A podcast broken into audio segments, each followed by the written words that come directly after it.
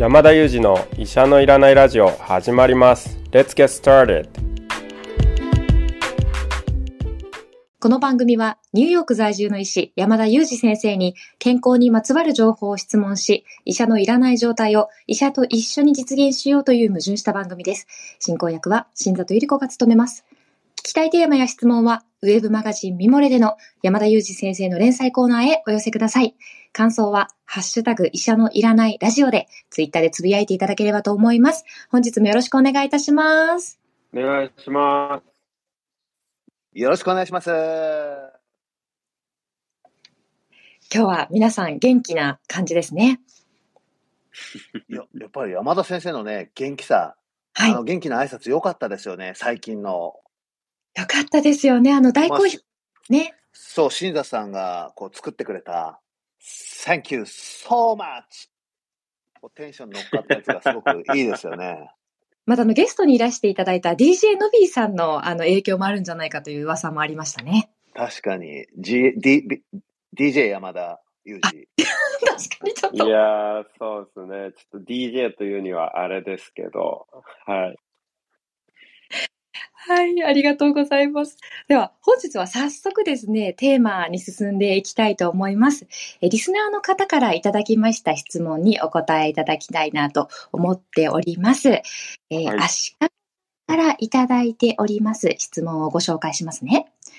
えアメリカでの高齢者の食事事情を知りたいです。え咀嚼を要する食事をとっているのか、また、咀嚼嚥下障害の高齢者の対応について教えてください。というご質問をいただいております。先生よろしくお願いします。はいそうですね咀嚼および嚥下の問題はですねまああの世界共通だと思うんですね咀嚼と嚥下と言われてもまずちょっと言葉がピンとこない方もいらっしゃるかもしれないので、まあ、新座さんにじゃあここはクイズでですねそれぞれ咀嚼嚥下にどんな意味があるかを聞いてみましょはい。えー咀嚼はですね、えー食べ物を噛むことなのではないかと思っております。うそうですねはいあ、合ってました？よかった。合ってますでは、嚥下は、あの、飲み込むことかなとちょっと、そういうイメージを持っています。そうですねおっしゃる通りですじゃあせっかくなので英語もやりますか？ええと演技はそれぞれ英語で何て言えばいいでしょうか？これはかなりハイレベルですね。ちょっともう早速わかりません。えー、咀嚼噛む方はいけるんじゃないですか？チュー、チューイング？そうですね、チューウェイですね。え、飲み込む方はどうですか？ス、スウォ、スウォーリングみたいな感じでしたっけ？あー、違いま惜しいですね。なんだろう。薄いカードをお願いします。めっちゃこれで来ましたか、これで来ましたか？飲み込むですよね。はい。なんとか、なんとかドロップダウン的な感じですか？ブブー。えーあの、そうですね、惜しかった、新藤さん惜しかったんですけど、swallowing ですね。はいはい。swallow で飲み込むなんで、swallowing ですね。じゃあ、chewing と swallowing ですけど、が、はいまあ、それぞれ噛むことと飲み込むことですね。で、あの、まあ、それぞれですね、あの、お年とともにそういった問題を抱える人っていうのは増えていきますし、これは日本だけではなくて、アメリカも同様です。で、噛む方に関して言えば、例えば、まあ、歯を失ってしまうケースですよね。あるいは、まあ、歯が十分に使えないケースですとか、あるいは歯肉の問題があったりっていうような、まあ、歯の周りの問題があってですね、まあ、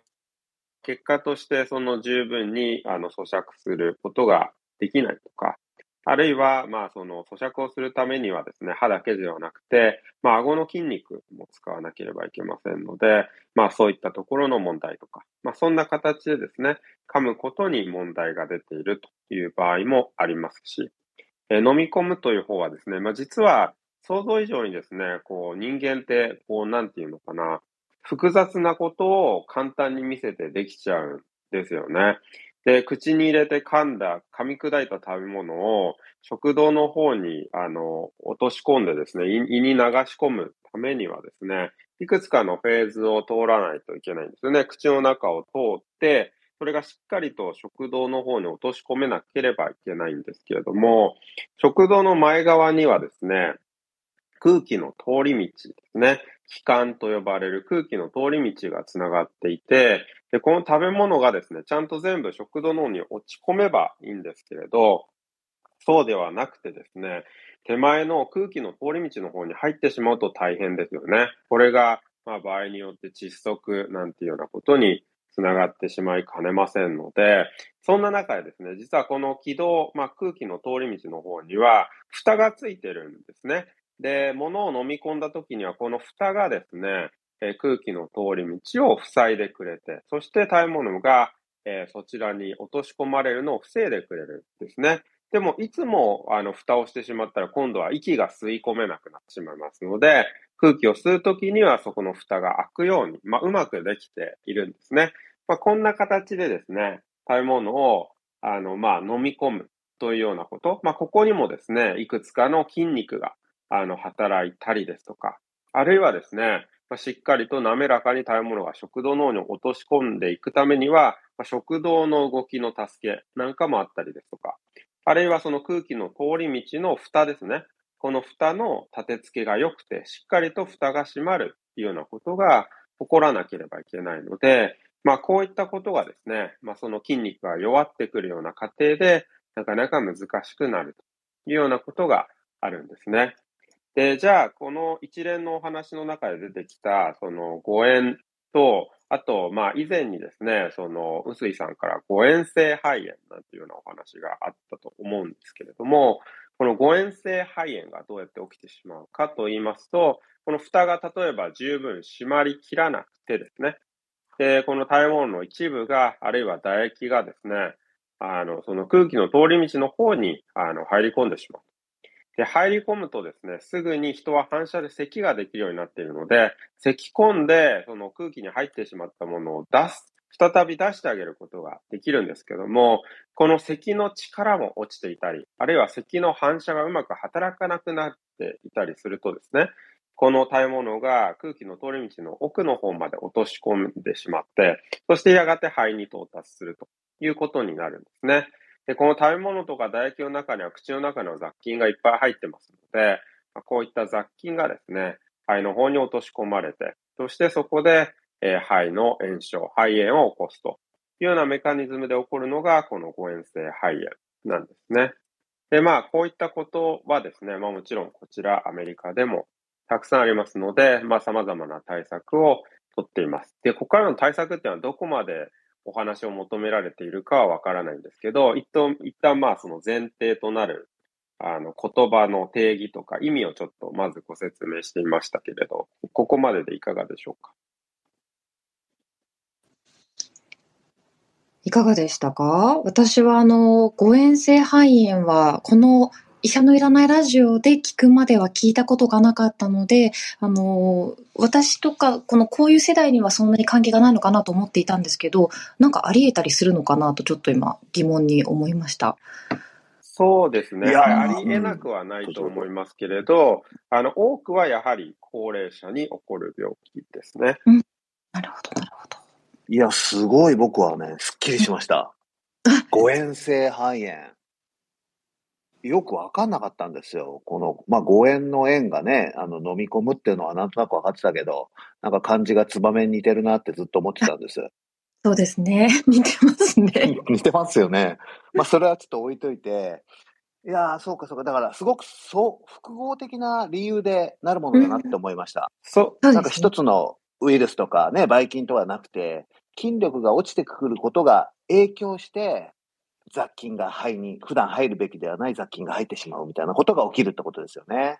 そうですね。はい。あの、なので、複合的です。多くの場合はですね。もちろん、その中には若い方で、その、痙攣をして、で、痙攣をしている間に誤嚥をしてしまって肺を起こすと、すごくこう、メカニズムがシンプルなケースというのもあるんですけれども、往々にして私が普段から診療に当たっている高齢者のケースですと、複合的なことが多いですね。で必ずしも、その見た目にわかるような、あ、今何か夕飯を食べて、そしてその食べ物を誤嚥したよね、そして咳き込んでて、その後肺を起こしたよねっていうような、もうあからさまな誤嚥で、あの、起こるような肺炎というわけでは必ずしもなくてですね、どちらかというと私たちも気づかないような、まあ、咳込みの力も弱ってたりするので、まあ、本当にこう、唾液をですね、間違って誤嚥したけれど、そんなに咳込みが起こらなくて、そして肺炎を起こしていた。なんていうようなケースも、まあ、あの、よく見ますよね。うんいやこれだけだから複雑だということは、あの、仮に誤嚥性肺炎になった後の対処も、本当に原因によって結構幅広いってことですよね。そうですね。はい。かなり原因によって幅広いですし、その、まあ、もちろんその誤嚥性肺炎の肺炎自体はですね、まあ、口の中に住む雑菌なんかをターゲットにした抗菌薬を使うことによって治療するので、誤嚥性肺炎の治療自体はシンプルに抗菌薬を使うということになるんですけれども、問題はそこからで、まあ、2回目、3回目の誤嚥性肺炎を起こさないためにどうするのかっていうことをやっぱり考えなくてはいけないんですよね。というのは、まあ、肺炎もですね、未だにベスト5に入ってしまうような日本人の死因の大きな理由の一つですので、この誤嚥性肺炎というのもやはり人の命を奪う病気になり得るわけですね。なので、まあ、どうやったら防げるのかっていうことを考えなくてはいけないんですけれども、これはまあ複合的な原因であることが多いので、アプローチも複合的でなければいけないことが多くて、例えば筋肉が弱ってしまっているっていうような背景があるとしたら、やっぱりその筋肉を鍛えるような、まあ、トレーニングですとか、あるいはその体の資本になるような、まあ、栄養をしっかりつけることだったりするんですよね。でよくですね、まあ、誤嚥性肺炎っていうと誤嚥なので、食べ物を取っていること自体が悪いんではないかというようなイメージから、食べ物を制限するようなアプローチっていうのがよく行われてしまうんですけれども、実際にはですね、必ずしも食べ物ということに限らず、例えば唾液を誤嚥してしまったなんていうようなことでも起こるものですから、逆に食べ物を制限することによって栄養状態を悪くして、誤嚥の大元をますます悪くしてしまうなんていうような負の連鎖に入ってしまうようなケースっていうのも全然珍しくないんですね。でここでやっぱりその栄養をしっかり取るっていうことだとか、筋力をしっかりつけるっていうようなことが、まあ逆にこの、えー、誤嚥性肺炎、特に将来の誤嚥性肺炎を防ぐっていうようなことにつながりますので、まあリハビリですとか、あの、食べ物をしっかり取る、栄養を取る、タンパク質を取る、なんていうようなことがですね、むしろ大切になったりするんですよね。いやなるほどな。でも先生、あれですね、その咳の力が落ちていくっていう話を聞いちゃうと、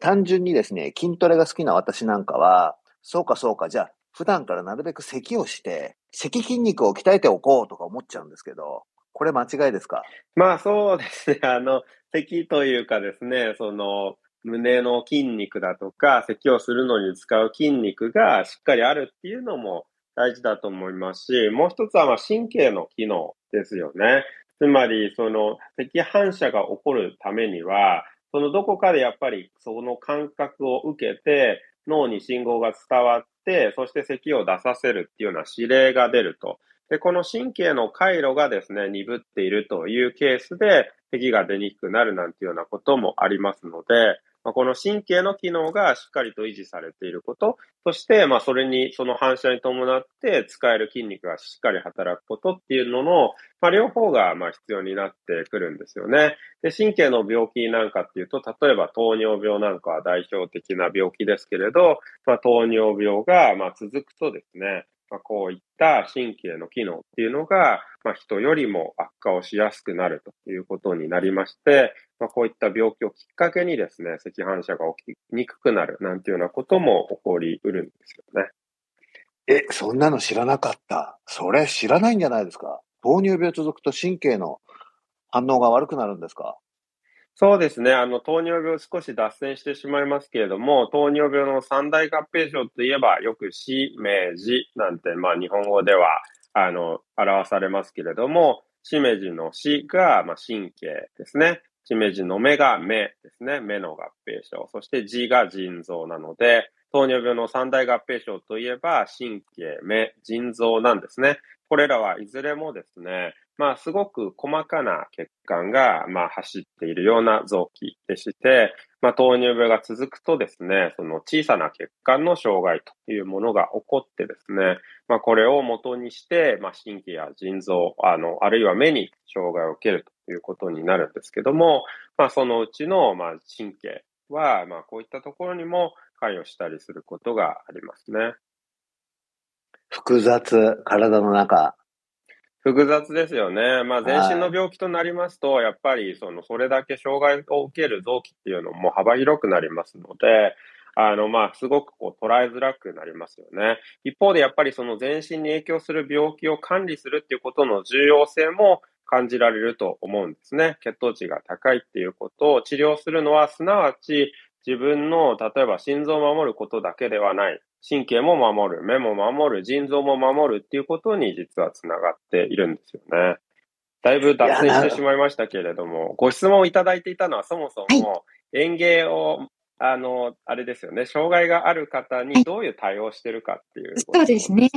アメリカではというご質問で咀嚼を要する、はい、多分、はい、まあ、そんなにですね、日本と変わらないと思いますし、日本の方が診療はより丁寧にやっているかもしれないですけれども、私たちもよくですね、あの、まあ、あの、いわゆる私たちはスピーチセラピストと呼んでいますけれども、あの、言語、あの、言語訓練士とか、言語聴覚訓練士とかですね。あと、日本語でなんていうか、ちょっともう、私も、あの、英語の方がっていう感じになっちゃってるんですけど、あの、スピーチセラピストの人に、まあ、相談をして、まあ、彼らが専門としているので、彼らが飲み込みのどこが悪いのかっていうのを評価します。そして、え場合あの場合によっては栄養士さんも入ってですね、栄養士さんがどんなものなら咀嚼できるかとか、どんなものなら飲み込みが安全にできそうかっていうのを、まあ、栄養士さん、医師、それからそのスピーチセラピストなんかがですね、三位一体になって評価をしてですね、それで適切な食べ物の硬さですとか、あるいは、その、えー、っと、液体にどのぐらいの、こう、とろみが必要かとかですね。まあ、そんなことを決めたりすることもありますよね。まあ、使っているものが日本だとちょっとこう、とろみ剤みたいなものを使ってますけど、アメリカだとこう、あの、蜂蜜みたいなものを、そのとろみをつけるのに、まあ、使ったりするので、ちょっとこう、使う、なんていうか、具材は違うかもしれないんですけど、まあ、やってることは日本とアメリカでそんなに大きく変わらないんじゃないかなと思います。ありがとうございました。えー、本日はリスナーの方からいただきました質問、えー、接触嚥下障害あの、誤飲性肺炎について、山田裕二先生に解説をいただきました。